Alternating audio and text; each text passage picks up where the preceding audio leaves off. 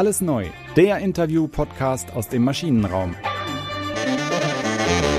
Hallo und herzlich willkommen zu Alles Neu aus dem Maschinenraum, dem Interview-Podcast für den deutschen Mittelstand. Wir sprechen mit Macherinnen und Machern und Vordenkerinnen und Vordenkern aus dem Herz der deutschen Wirtschaft. Wir wollen vor allem wissen, was sie antreibt, was sie inspiriert und wie sie ihr Unternehmen auf die Zukunft vorbereiten. Mein Name ist Nils Kreimeier und ich bin Journalist beim Wirtschaftsmagazin Kapital. Und ich bin Tobias Rappers, Geschäftsführer des Maschinenraums, dem Transformationsökosystem für Familienunternehmen.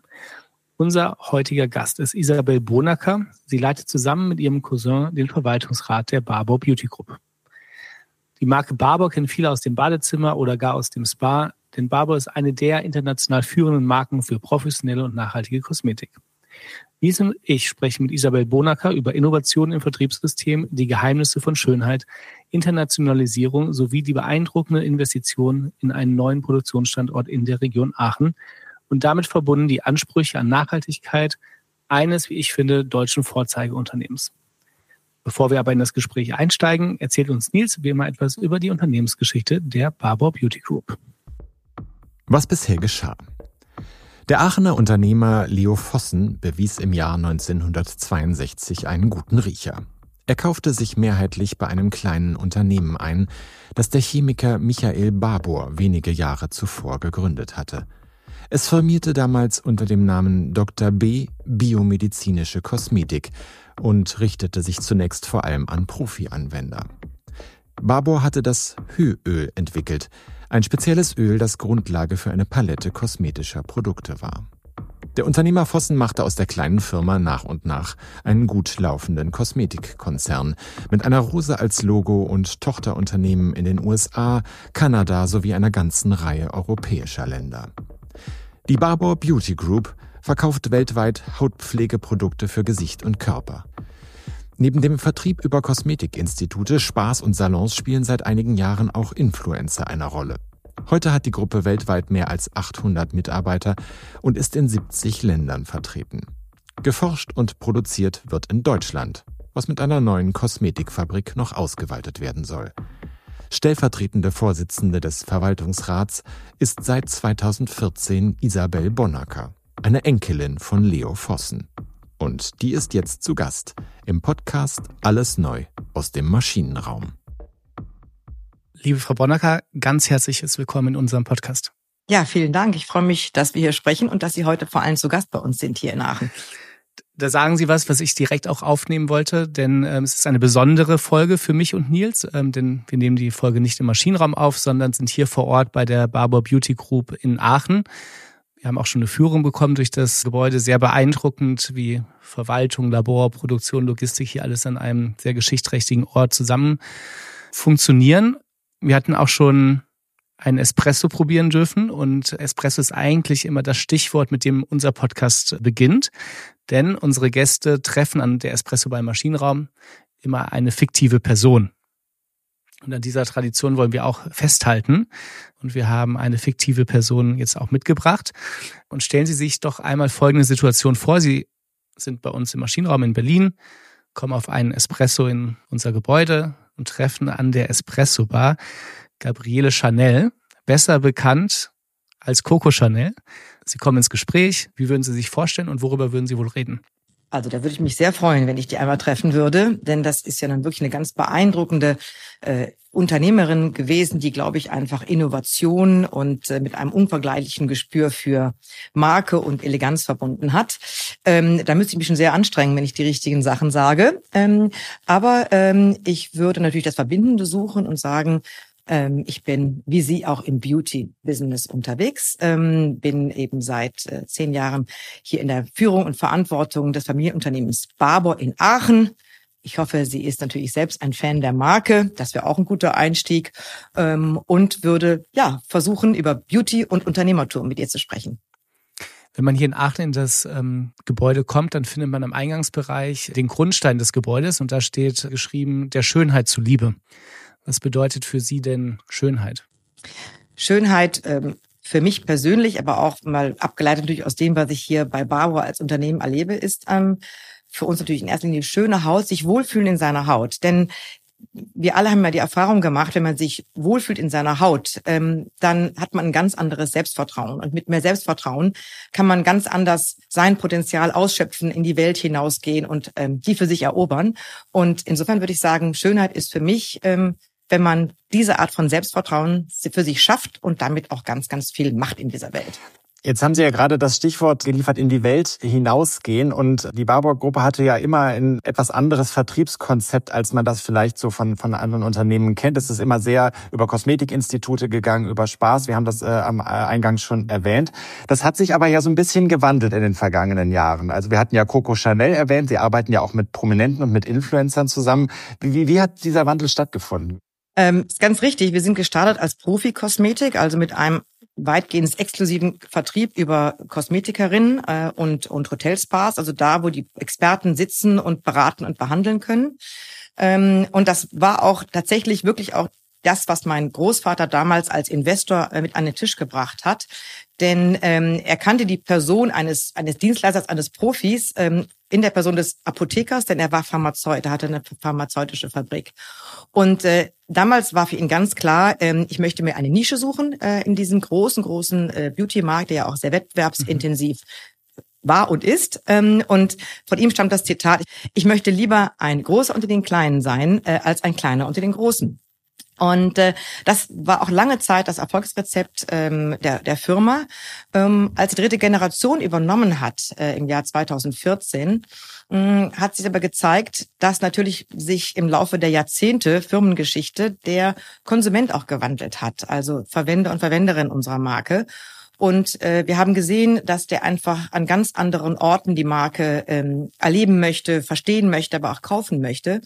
Und deswegen äh, haben wir 2014 die Entscheidung getroffen, dass wir eben ähm, auf einen Multi-Channel-Ansatz mhm. umstellen.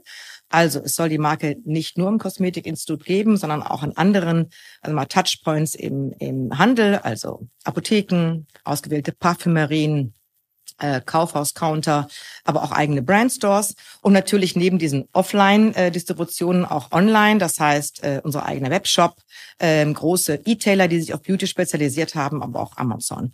Aber ganz wichtig war uns dann trotzdem, dass das Kosmetikinstitut uns als, als Ankerkanal der Marke erhalten bleibt, denn der Markenclaim ist ja Expert Skincare Made in Germany und dazu gehören genau diese Experten, mhm. die das ähm, Handwerk natürlich verstehen.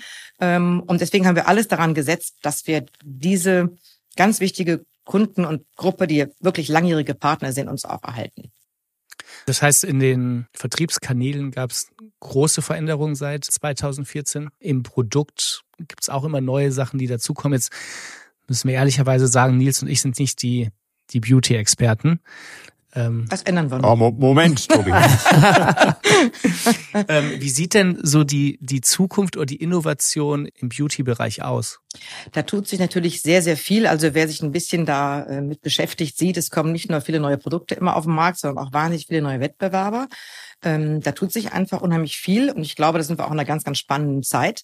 Ähm, aber das Schöne ist, ähm, dass wir da super gut mithalten können, weil wir natürlich das Thema Innovation immer schon in-house ganz nach vorne gestellt haben. Allein schon in der Tatsache, dass wir ein Labor haben mit 20 Entwicklern, die da mhm. sitzen mhm. und die Rezepturen machen. Das hat heute tatsächlich gar nicht mal jedes Kosmetikunternehmen. Und auch mit der Wertschöpfungskette, die wir hinten dran bauen, mit, mit äh, Produktion äh, und Abfüllung und Logistik, haben wir natürlich da auch die Chance, auch entlang der gesamten Wertschöpfungskette überall mit Innovationen anzusetzen. Ähm, und daneben haben wir uns aber immer wieder auch gefragt, was können wir noch mehr tun, als sag mal, das, was wir eh tun, das Kerngeschäft immer innovativ zu gestalten. Äh, und das ist tatsächlich, dass wir auch äh, zunehmend uns eben auch ähm, mit Startups kooperieren, die auch in unsere Wertschöpfungskette einbauen, ähm, kleine Investments da reinmachen mhm. und auch tatsächlich die Zielsetzung haben, warum auch nicht eine disruptive Innovation äh, in-house anzuwenden. Denn wie schon gesagt, Barbara war mal ein Startup und hatte ein innovatives Produkt äh, mit einem USB und ähm, ja, das äh, gibt ja keinen Grund, das nicht weiter fortzusetzen, diesen, diesen, sag mal, Startup-Mindset im Unternehmen wieder ähm, beizubehalten. Wie könnte denn eine disruptive Innovation in der Kosmetikbranche aussehen? Mhm. Botox wahrscheinlich. ja, also man kann natürlich immer sagen, also Innovation definieren wir sehr, sehr weit. Das hat nicht nur jetzt mal mit der Frage zu tun, was kommt irgendwie in die Creme rein, sondern es kann auch ein innovatives Packmittel sein. Mhm. Ja, also wir haben zum Beispiel jetzt ähm, experimentiert mit einem Mehrwegsystem für das Hüöl, ähm, wo man also nicht mehr die Flasche nach Gebrauch wegschmeißt, sondern retournieren kann und ein Refill bekommt. Das haben wir übrigens auch schon vor 20 Jahren mit Tiegeln gemacht. Da haben wir auch Refills schon gehabt. Das heißt, auch im Packmittelbereich kann es ganz, ganz innovativ zugehen. Aber klar, unser Kerngeschäft ist die Entwicklung von innovativen Rezepturen. Und sind wir wirklich am Puls der Zeit und bekommen eben auch wirklich die aktuellsten und innovativsten Wirkstoffkomplexe über eine sehr gute Kooperation mit unseren langjährigen Lieferanten mhm. zugespielt. Und ähm, da sind schon Sachen dabei, die auch dann sehr disruptiv äh, ausfallen können. Äh, wir haben zum Beispiel gerade eine äh, achtfach vernetzte Hyaluronsäure ähm, eingebaut. Das gibt's noch nicht so oft äh, auf dem Markt. Ähm, aber wie gesagt, man kann das auch noch viel, viel weiter denken. Wir hatten auch schon ähm, sag mal, Überlegungen so von, von Startup-Sachen, die sich eine reine D2C-Marke zu gründen, mhm. die also jetzt vom, von Distribution sozusagen innovativ und disruptiv für uns unterwegs ist ähm, und die sozusagen unser Labor und, und Expertenfachwissen kombiniert mit einer ganz neuen Form der Distribution und der Kommunikation. Sie haben ja auch ein Talentlab eingerichtet für, für Mitarbeiterinnen und Mitarbeiter. Hat das auch damit zu tun mit dieser Art des Innovierens oder hat das nochmal eine eigene Funktion? Nein, da sprechen Sie einen guten Punkt an, weil das ist uns ein ganz großes Herzensanliegen, dass wir hier auch was tun für die Mitarbeiter, denn als Familienunternehmen sind wir ja ähm, da sehr auch nachhaltig aufgestellt äh, und ähm, wollen da eben viel tun. Und ja, tatsächlich ist hier der Gedanke auch, dass wir ähm, viel mehr ähm, Mitarbeiter so ein unternehmerisches Mindset ähm, sozusagen äh, nahelegen wollen und äh, bis hin zu ja unternehmt das doch hier mit als, als Intrapreneurs. Und mhm. ähm, dieses Talent Lab richtet sich tatsächlich an, war ein ganz offenes Programm, da konnte sich jeder darauf bewerben, an ähm, Mitarbeiter, eher jüngere Mitarbeiter, ähm, die sich für diese Themen auch interessieren, die vielleicht jetzt nicht äh, Teil der Traditionskultur sind, wie agile Arbeitsmethoden, ähm, ähm, wie eben ne, disrupt, über disruptive Innovation nachdenken. Und das soll so eine Keimzelle sein, die sich eben dann auch natürlich auf weitere Mitarbeiter, aber auch als Botschafter in das Unternehmen hineingehen, damit wir dieses Mindset, ich habe vorhin von einem Startup-Mindset gesprochen, noch mit dazu bekommen zu dem, was uns bis jetzt erfolgreich gemacht hat. Ist da denn schon konkret was bei rausgekommen? Gibt es da schon erste Entwicklungen, die sich aus diesem Lab heraus ergeben haben? Ja, wir haben, äh, das Lab hat abgeschlossen mit einer, mit einem sagen, Ideenwettbewerb, der uns dann auch äh, gepitcht wurde. Das bezog sich aber bis jetzt ähm, e, weniger auf, sag mal, ich habe jetzt eine Idee für ein neues Produkt und ein neues Startup, sondern es bezog sich sozusagen auf Verbesserungsideen eher im Bereich der Organisationsentwicklung. Ähm, und das in diese Richtung zu bringen, glaube ich, kann erst im zweiten Schritt passieren. Das begleiten wir parallel auch mit unserer, unserem neuen wir, Team für Innovation Management, das jetzt seit fast zwei Jahren an Bord ist, die nämlich auch äh, gucken wollen, welchen Prozess müssen wir denn aufsetzen und auch Mitarbeitern anbieten, damit sie auch mit Produktideen und Geschäftsideen kommen können. Das ist jetzt erst der nächste Schritt. Vielleicht ähm, spannender Punkt. Wir hatten anfangs über die Umstellung der Vertriebskanäle oder die Erweiterung der Vertriebskanäle gesprochen. Wir haben über die Innovation im Produktbereich gesprochen. Wir müssten jetzt noch über das Thema auch Internationalisierung sprechen, weil das ist ja auch ein wichtiges Thema bei Barbour. Das heißt, äh, Barbour verbindet ja ganz schön Herkunft und Zukunft miteinander und das bedeutet viel Wachstum wahrscheinlich auch. Wie geht so eine Organisation wie die Barbour-Gruppe mit dem Thema um Wachstum, auch bezogen auf die Organisation, auch die Organisationsentwicklung, weil es kommen ja viele, nicht nur methodische Kenntnisse, sondern auch neue Kompetenzen irgendwie dazu, E-Commerce, wie auch immer, die auch in der Organisation aufgebaut werden mussten. Mhm. Tatsächlich. Also die mal das Future Proofing, was uns jetzt vorschwebt, ähm, hat tatsächlich zum Ziel, dass wir ein Global Player werden und auch die Marke zu einer Global Brand ausbauen, also Internationalisierung. Aktuell machen wir 70 Prozent unserer Umsätze in Zentraleuropa und 30 Prozent außerhalb. Hier reden wir vor allem über die großen Märkte USA und China. Und wir wollen es eigentlich ähm, umdrehen, dass wir mhm. ähm, die äh, 30 Prozent in Europa machen und 70 Prozent außerhalb. In den USA haben wir schon eine eigene Tochtergesellschaft dafür und in China haben wir gerade ein Joint Venture dazu gegründet. Also das ist tatsächlich etwas, was wir vorhaben. Aber Sie haben vollkommen recht. Ähm, wir sind in den letzten zehn Jahren immer zweistellig gewachsen, äh, bis aufs Corona-Jahr, wo wir mhm. immerhin auf Vorjahr ausgestiegen sind, ähm, mit dem besten Neukundenjahr unseres, äh, unserer Geschichte übrigens. Ähm, und ähm, das führt natürlich dazu, dass man so ein Unternehmen nicht mehr führen kann, wie es noch vor 15, 20 Jahren möglich war. Es braucht wirklich neue Strukturen, es braucht neue Prozesse. Und genau das äh, haben wir jetzt auch getan. Äh, wir sind, haben, sind umgestiegen auf eine Regionalstruktur, ähm, die sozusagen auch dann nachgeordnet alle Funktionen hat, um das operative Geschäft mhm. dort machen zu können. Und daneben haben wir quasi drei Senior Leadership Rollen, die für die Konzepte sorgen im Bereich Global Marketing mit Brandcom, ähm, Education und Spa Konzepte und eben auch Retail und D2C Konzepte. Das heißt, da kann man sich sozusagen aus den Regionen bedienen. Mhm. Und ähm, es ist völlig klar, das ist ähm, mit Wachstumsschmerzen verbunden. Also A, die schiere Größe. Äh, wir haben manche Jahre gehabt, da haben wir wirklich noch 100 neue Mitarbeiter eingestellt. Mhm. Und dann kommen schon mal die ein oder anderen Klagen auch von unseren Mitarbeitern, ähm, die sich ja sehr identifizieren mit dem Unternehmen und sich den Namen Barbarianer gegeben haben ähm, und sagen, ich, ich kenne die alle nicht mehr, die mir hier auf dem Flur entgegenkommen. Also Größe ist das eine, Wachstumsschmerz, das andere ist so, dass man es eben anders machen muss als früher. Und äh, Strukturen und Prozesse, die machen auf dem Papier total Sinn, aber in der Praxis tun die auch weh. Und da müssen Leute auch neue Rollen finden an neuen Stellen und das muss auch alles angenommen werden. Und das liegt nicht immer innerhalb der Komfortzone der Mitarbeiter. Aber wir sind ganz überzeugt davon, dass das der Weg nach vorne ist und sehen auch, wie sich das jetzt so allmählich findet. Ähm, und äh, doch alle sagen, ja, das ist der richtige Weg nach vorne. Wie äußern sich denn diese Wachstumsschmerzen? Also das ist ja zunächst mal ein abstrakter Begriff, aber das hat ja wahrscheinlich ganz konkrete Folgen auch im Unternehmen, oder? Die, die länger da sind, ähm, die tun sich natürlich mit diesen neuen Strukturen und Prozessen schwer und vielleicht auch schwer damit, dass sich auch der, das Profil von Leadership damit ja auch ändert.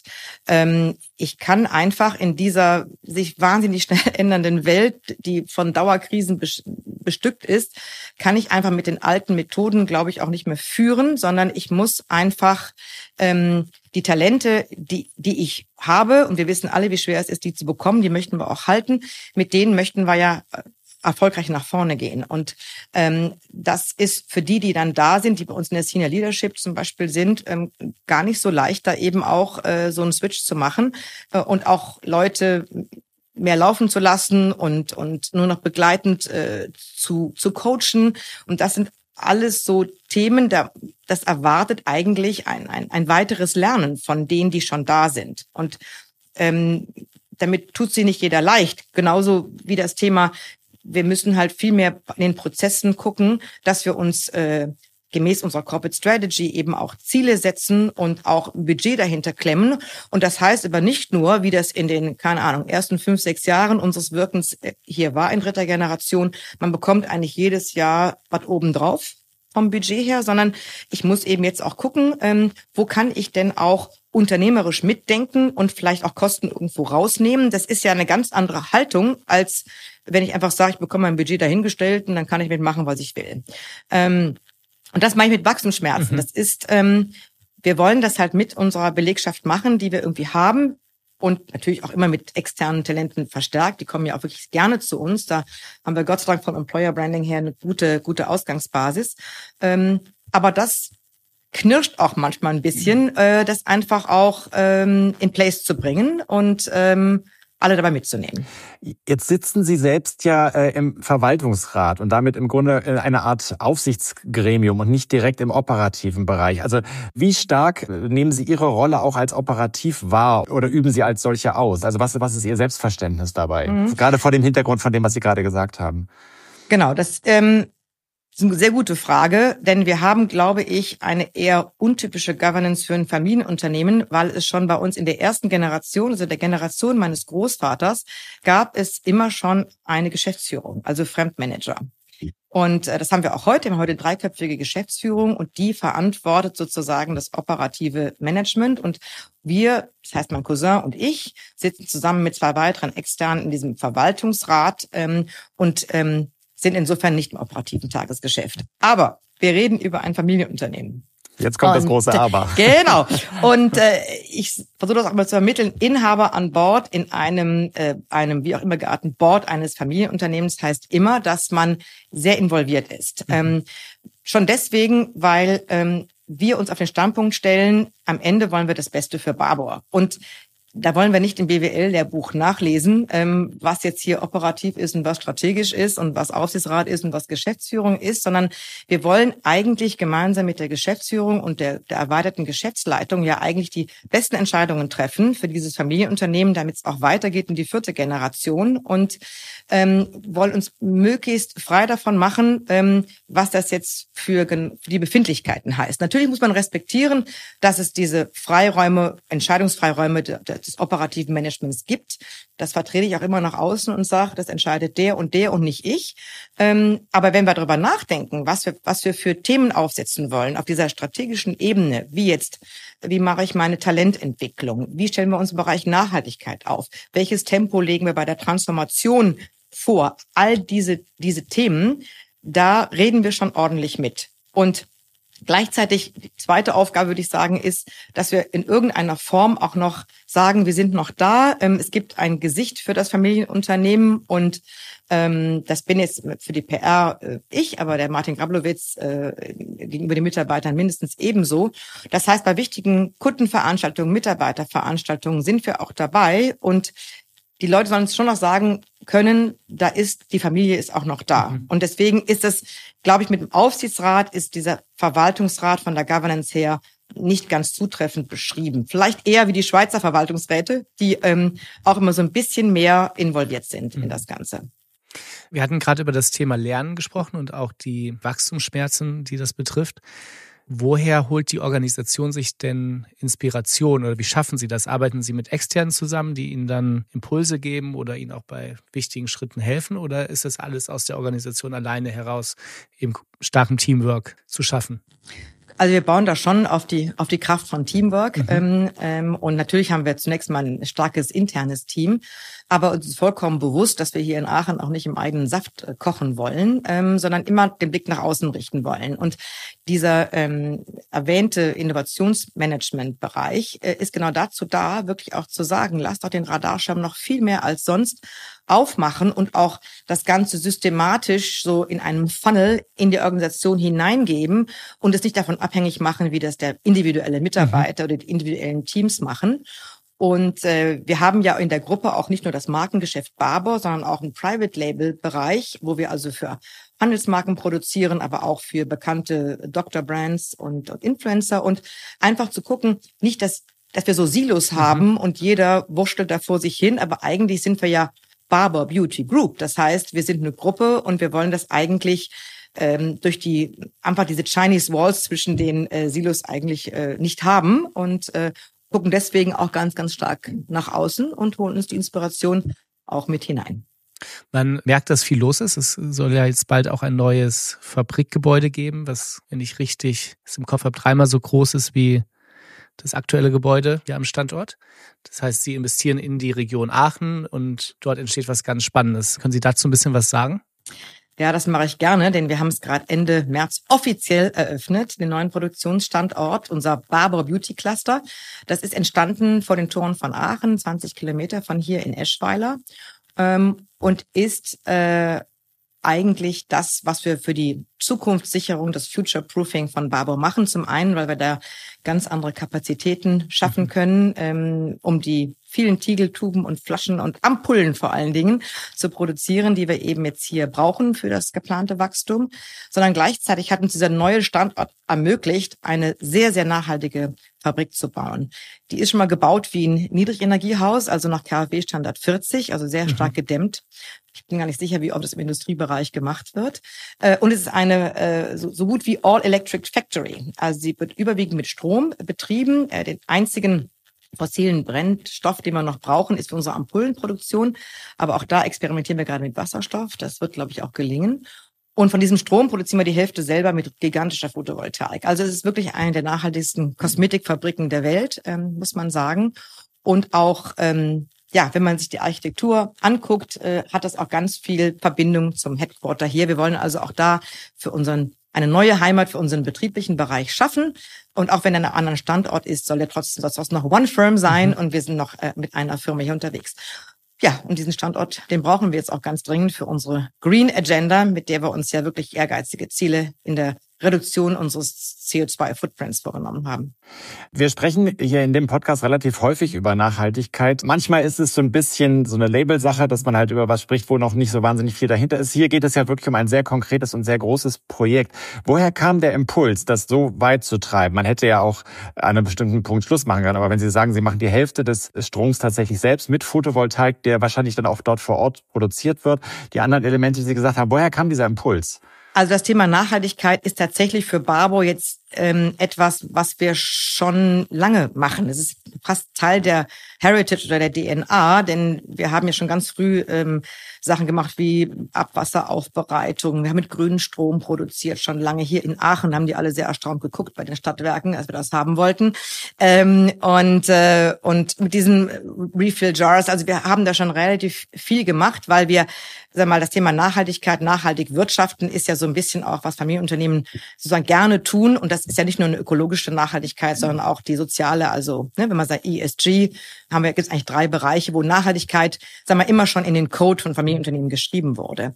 Ähm, aber klar haben wir uns immer gesagt, wir setzen uns natürlich immer dann weitere Ziele und ähm, 2020 haben wir eben mit der Green Agenda uns einfach vorgenommen, in drei Bereichen deutlich mehr zu erreichen äh, und eben gerade kein Greenwashing zu betreiben äh, und zu sagen, wir kompensieren einfach das, was wir an CO2 produzieren, sondern wirklich ähm, mit echten Reduktionsmaßnahmen äh, da auch ranzugehen. Und das fing damit an, dass wir erstmal gesagt haben, wir messen unseren Carbon Footprint mhm. äh, nach einem ganz anerkannten Standard. Und das ist ja schon mal eine riesengroße Sache. Das ist uns auch gelungen. Und im zweiten Schritt gibt es bei uns sogar ein, äh, ein Dashboard von unserer hauseigenen IT programmiert, wo wir tagesaktuell ablesen können, wie unsere CO2-Emissionen aussehen. Und dazu gehört übrigens auch die Antwort der Mitarbeiter, unsere Vorlieferanten. Also wir haben einen ganz weiten Scope da auch gewählt. Und ich finde immer, man muss erstmal messen, um zu sagen, worüber reden wir eigentlich. Da muss man sich Ziele setzen und dann muss man es aber auch nachhalten. Also damit fing das eigentlich an. Und ähm, es ist einfach etwas, wo wir uns als ja, vielleicht auch Familienunternehmen, ähm, deutsche Familienunternehmen besonders verpflichtet fühlen, da auch ja, der Natur, die ja ein großer Bestandteil sagen wir, des Produktversprechens ist, den wir hier haben, da auch was zurückzugeben. Aber gleichzeitig ist es auch ein Business Case, denn die Kunden ähm, die wollen diese Art auch von unternehmerischem Handeln sehen und honorieren das auch, nicht immer über einen höheren Preis, aber es ist mittlerweile ähm, Teil der Kundenerwartungen. Und ähm, jetzt kann man sagen, das ist noch gar nicht so weit, hätte man auch in zehn Jahren machen können. Aber wir hatten jetzt die Gelegenheit, ähm, diese unternehmerische Entscheidung zu treffen und haben sie getroffen. Das erfordert immer ein bisschen Mut und auch Zuversicht, aber ich denke, dass das etwas ist, äh, was belohnt wird am Ende. Mhm. Wir hatten äh, ja tatsächlich auch im Maschinenraum einen Austausch genau zu diesem Live Carbon Dashboard, äh, was der zuständige Kollege auch vorgestellt hat, ist auf große positive Resonanz, Best Practice gestoßen bei den anderen 70 Familienunternehmen. Wie kam das in der Organisation so an, sich mit dem Thema noch stärker auch auseinanderzusetzen, auch wenn es natürlich schon seit Anfang an auch irgendwie in der DNA, Naturkosmetik etc. verwoben war?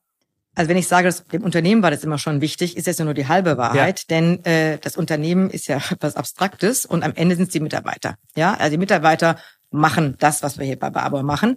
Und insofern muss ich auch wirklich sagen, das ist auch etwas, was ähm, auch aus, sag mal, der Belegschaft kommt. Dieser Wunsch einfach da auch mehr tun zu wollen ähm, und am Ende haben wir das so organisiert, dass es bei uns ein Sustainability Board ähm, in die Taufe gehoben wurde. Da sind Mitarbeiter aus ganz unterschiedlichen Abteilungen drin, übrigens auch ganz unterschiedlicher Seniorität. Und die haben das sozusagen als Keimzelle ähm, gestartet und haben aber auch immer eingeladen, wie wie wollen andere noch mitgestalten und, und mitentscheiden bei der Sache, ob es um die Begrünung unserer Dachflächen geht oder um unsere Barbourbienen oder um das Müllsammeln im Wald, Plogging. Also das ist ja alles viel, viel mehr als das, was ich jetzt beschrieben habe. Es ist, äh, wir versuchen einfach da auch, ähm, auch dazu einzuladen. Ähm, denn da aus der, aus der Mitte des Unternehmens und der Mitarbeitenden, da kommen ja eigentlich die guten Impulse. Und insofern ist es nicht nur ein Business Case, nicht nur eine, ein gesellschaftlicher Purpose, den wir mit verbinden, sondern es ist auch etwas, was wir für, ja, das Unternehmen als Arbeitgeber tun, ähm, damit äh, sich Mitarbeiter hier auch ähm, identifizieren können mit dem, mhm. was wir vorhaben.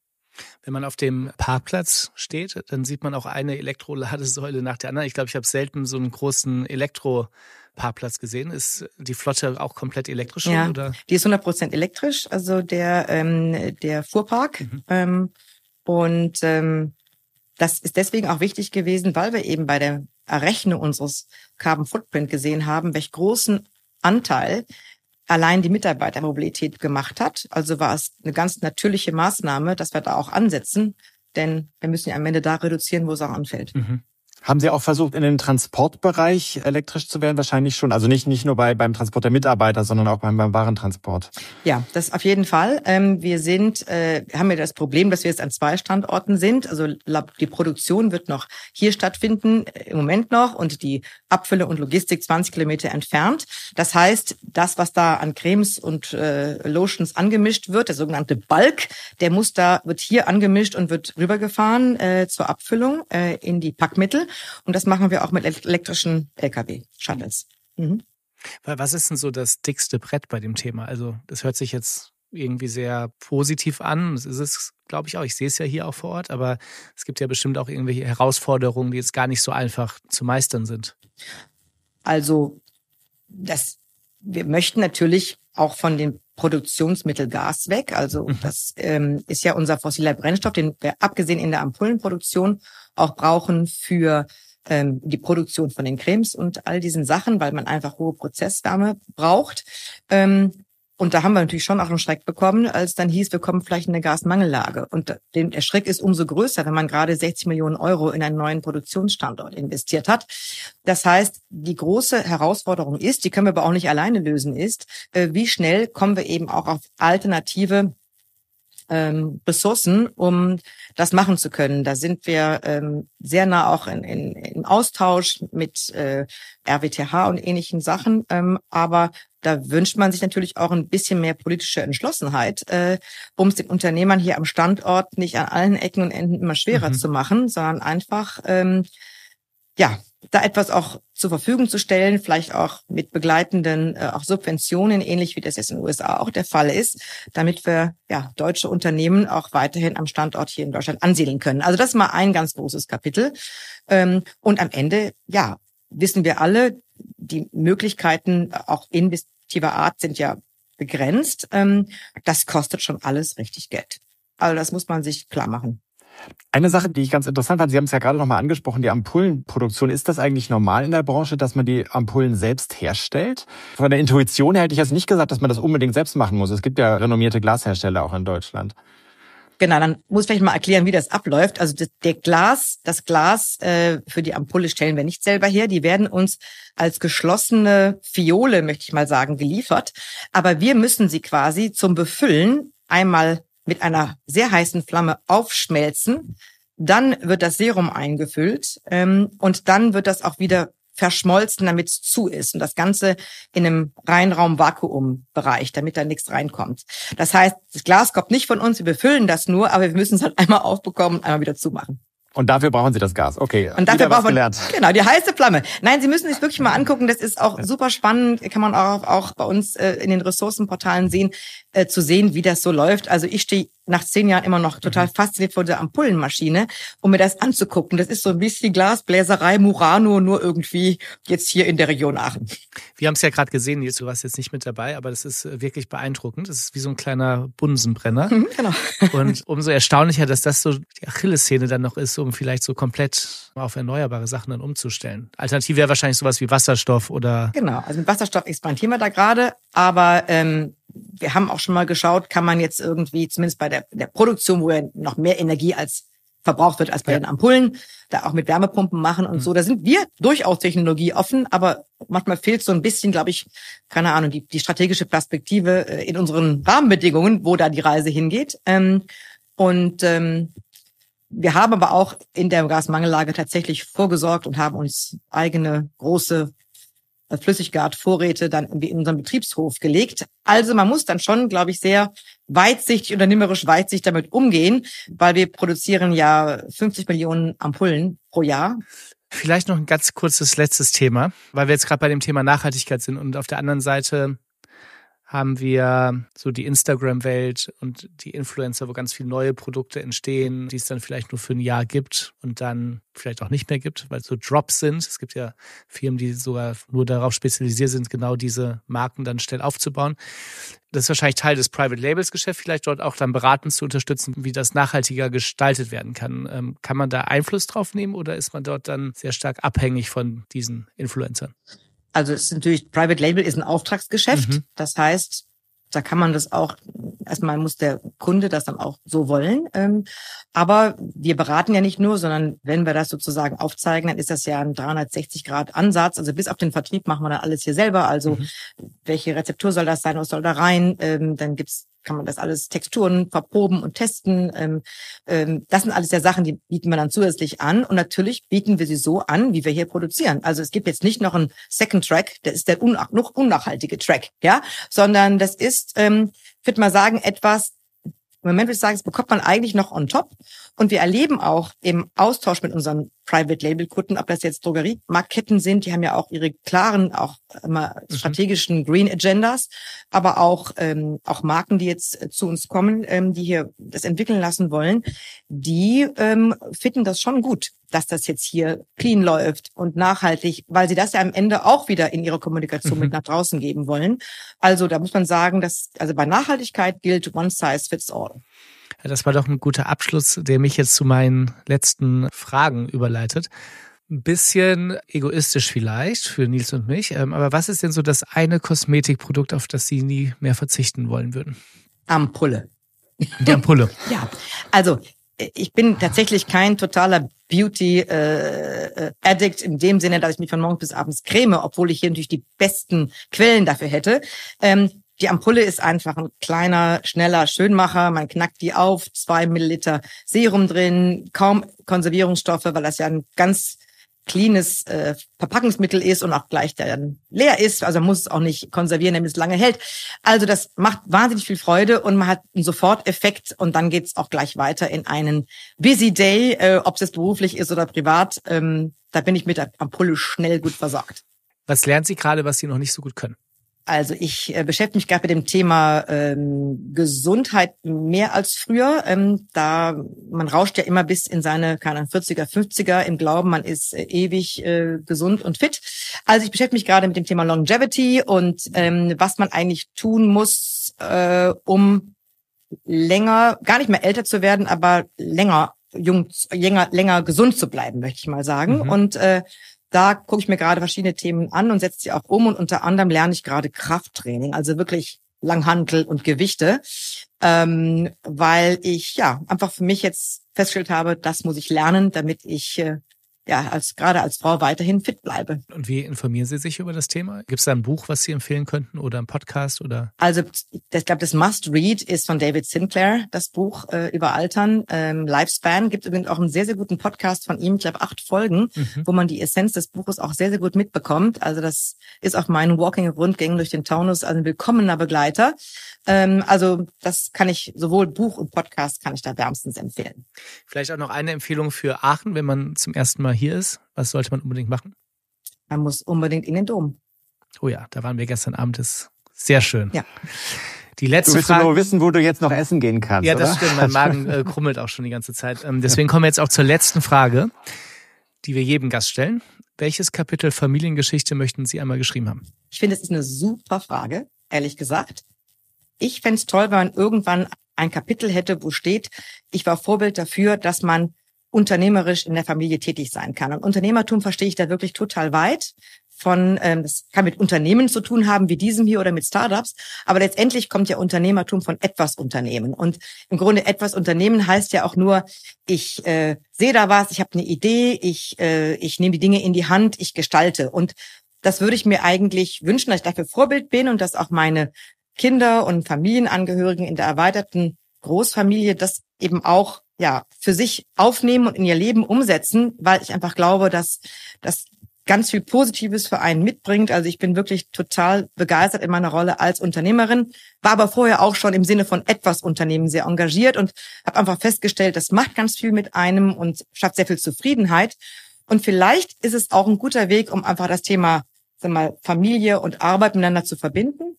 Also auch das würde ich mir wünschen, mhm. dass einfach ähm, in diesem Kapitel Familiengeschichte das möglichst vielen gelingt. Und da ich eine Tochter habe, wünsche ich ihr das ganz besonders. Vielen Dank. Ganz vielen Dank, Isabel Bonacker. Dankeschön. Liebe Zuhörerinnen und Zuhörer, ganz herzlichen Dank, dass ihr auch diesmal wieder dabei gewesen seid. Wir haben heute gesprochen mit Isabel Bonacker von Barbour. Und abgesehen davon, dass mir jetzt klar geworden ist, was für eine komplexe Logistik hinter Ampullen steht, habe ich, glaube ich, auch eins gelernt. Wenn man ähm, sozusagen Nachhaltigkeit wirklich ernst meint, dann wird es schnell sehr aufwendig und das erfordert natürlich auch ordentliche Investitionen.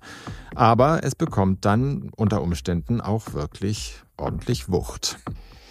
Falls ihr Vorschläge habt, mit wem wir sprechen sollten oder worüber wir sprechen sollten, also welche Themen für euch interessant sein könnten, schreibt uns gerne eine E-Mail an allesneu@maschinenraum.io. Ich wiederhole es nochmal, allesneu@maschinenraum.io oder schreibt uns einfach in den angeschlossenen sozialen Netzwerken, zum Beispiel bei LinkedIn.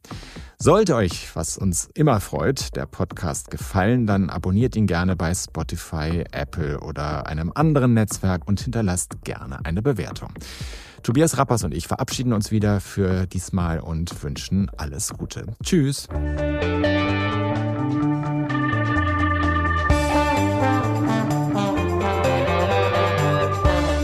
Alles neu, der Interview-Podcast aus dem Maschinenraum.